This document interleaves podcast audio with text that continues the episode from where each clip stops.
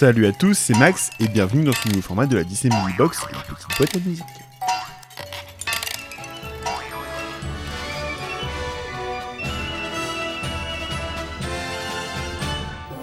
On l'aura remarqué, It's a Small World a rouvert ses portes à Disneyland Paris après une rénovation majeure commencée en décembre 2021 jusqu'au 4 mai 2023. C'est le meilleur moment pour parler de cette attraction mythique et de sa musique si entêtante. Petite remise en contexte.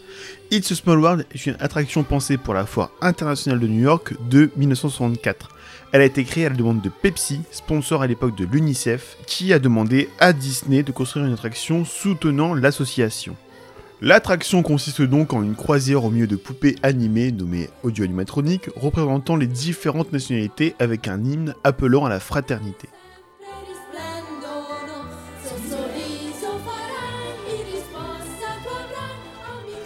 L'esthétique a été pensée par Marie Blair qui avait déjà fait ses preuves pour Alice au Pays de Merveille. La façade, les couleurs et les poupées de chaque part sont issues de ses œuvres et adaptées au lieu où ils se trouvent. Pour la musique, Walt Disney a demandé au frère Sherman d'écrire une petite ronde toute simple que les enfants pourraient chanter, la même mélodie chantée dans différentes langues. Le duo de compositeurs avait déjà composé des chansons pour les productions Disney, principalement des films. Les paroles, tout comme les traductions dans les 8 langues proposées, en allemand, en anglais, en français, en espagnol, en italien, en japonais, en néerlandais et en suédois, ont été écrites et supervisées par les frères Sherman eux-mêmes. Trois maquettes pour l'attraction ont été conçues. La première version de la chanson est celle que nous connaissons actuellement, qui est simple et efficace, véhiculant un message clair et précis. Les deux autres chansons étaient beaucoup plus complexes, plus détaillées musicalement et textuellement. Aucune maquette de ces chansons n'a été gardée. Et Richard Sherman, dans une interview réalisée par Jérémy Noyer, que l'on retrouve dans le troisième volume des entretiens avec un empire, disait n'en avoir strictement aucun souvenir. Petite anecdote toujours présente dans les entretiens, les frères Shaman voulaient laisser leur royalty à l'UNICEF, ce que leur a déconseillé de faire, ajoutant que les droits de la musique allaient payer leurs études à la fac à leurs enfants. Encore une bonne idée dans Walt. Hein.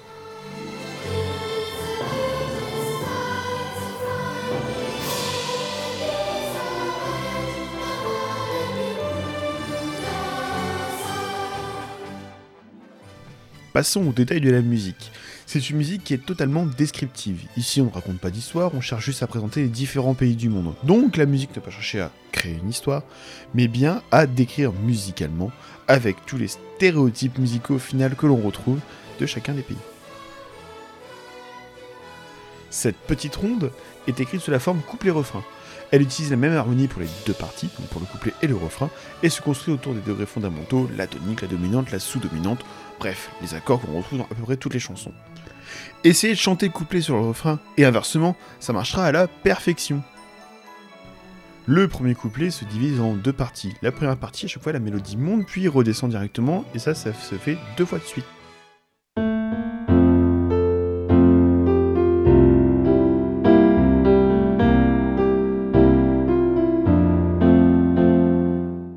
La deuxième partie a une mélodie qui monte, qui monte, qui monte avant de redescendre pour arriver au refrain. On a en plus une petite marche harmonique qui permet d'arriver à une cadence parfaite et donc à ce refrain.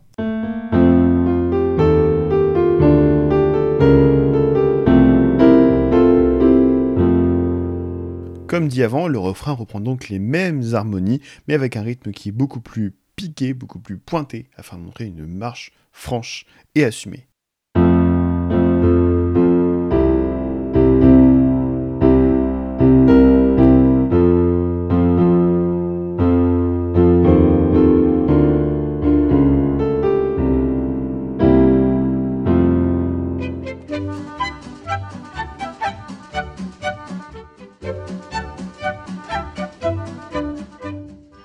L'orchestration a été réalisée par Bobby Hamack, orchestrateur pour Disney à l'époque. Le duo de compositeurs l'a choisi car, en manque d'arrangeurs au sein du studio, Hamack, qui était freelance, était capable d'arranger cette chanson dans différentes versions reflétant chacun des pays. Afin de satisfaire le public européen, jugé très critique, et pour s'accorder à la culture européenne, très riche, l'orchestration pour la version française de l'attraction a été créée par John Denney, compositeur de musique de film, qui a principalement écrit pour Hollywood et pour Disney, comme par exemple en 2001 il a composé The Emperor's New Groove pour Disney, ou encore Hocus Pocus en 93. Les deux versions sont différentes. La version américaine, orchestrée par Hamack, a un caractère joueur, innocent et enfantin. Ces éléments sont dus au rythme pointé très présent et à des modes de jeu très piqués et secs, avec un effectif qui paraît totalement réduit. L'orchestration est celle de l'orchestre symphonique, mais les outils ne sont jamais très présents. De plus, sur le point de vue du montage en post-production, il n'y a pas d'effet ajouté. La musique est similaire à celle de musique live jouée en extérieur qu'on enregistre un petit peu sur le moment. Ça renforce cet aspect très populaire. Les parties chantées ont été enregistrées par des chœurs d'enfants à travers le monde. Ces éléments donnent une certaine légèreté, une intimité ainsi qu'une naïveté à la version américaine de It's a Small World, qui renforce donc toujours cet aspect très populaire. Mais aussi il y a une sensation un peu de coffre à jouer selon moi qui s'ouvre. La petite ronde au caractère enfantin, désirée par Walt Disney, est ici plus que respectée. La musique d'attraction en Californie insiste sur l'aspect ethnique où chaque zone a sa version orchestrée avec les instruments du pays en question. Cette version de It's a Small se retrouve aussi en Floride, au Japon et à Hong Kong.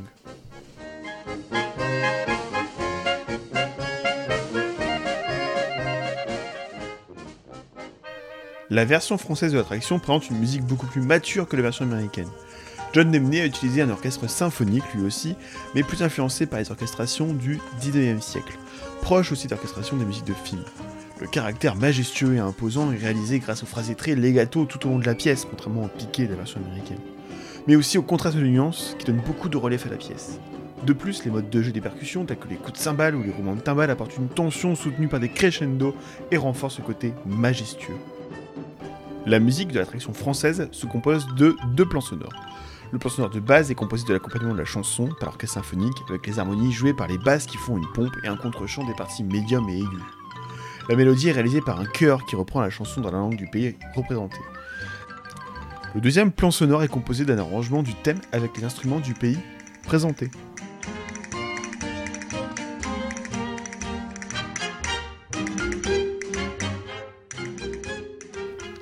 Qui fait donc qu'on a une chanson, mais deux orchestrations totalement différentes, et donc deux versions totalement différentes. D'un côté, on a une chanson plutôt enfantine, avec une orchestration plutôt réduite.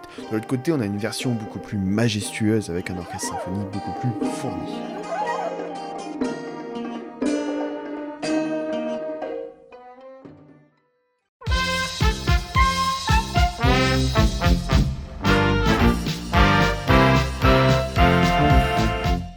Ce Small World a beaucoup inspiré les autres parcs aussi. On plus une attraction qui ressemble beaucoup à It's a Small World. Une attraction a pourtant réussi un petit peu à concurrencer euh, ce chef-d'œuvre des parcs Disney, c'est Carnaval Festival à Efteling. La même chose, on traverse différents pays avec euh, une musique à différentes orchestrations et une mélodie qui est tout aussi entêtante et tout aussi amusante que celle de It's a Small World. Si on essaye, on peut même, je pense, chanter Small World sur la musique de Carnaval Festival.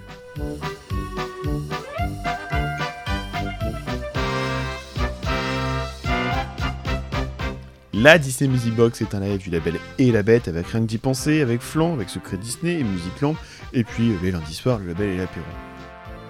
Vous pouvez nous soutenir sur Patreon et discuter aussi avec nous de ce podcast et des anciens épisodes sur Facebook, sur Twitter, Instagram et même sur Discord. Petit cadeau pour conclure ce podcast, une version assez spéciale de It's a Small World réalisée pour un show à Disneyland Paris durant les années 90. Et je vous dis à très bientôt, salut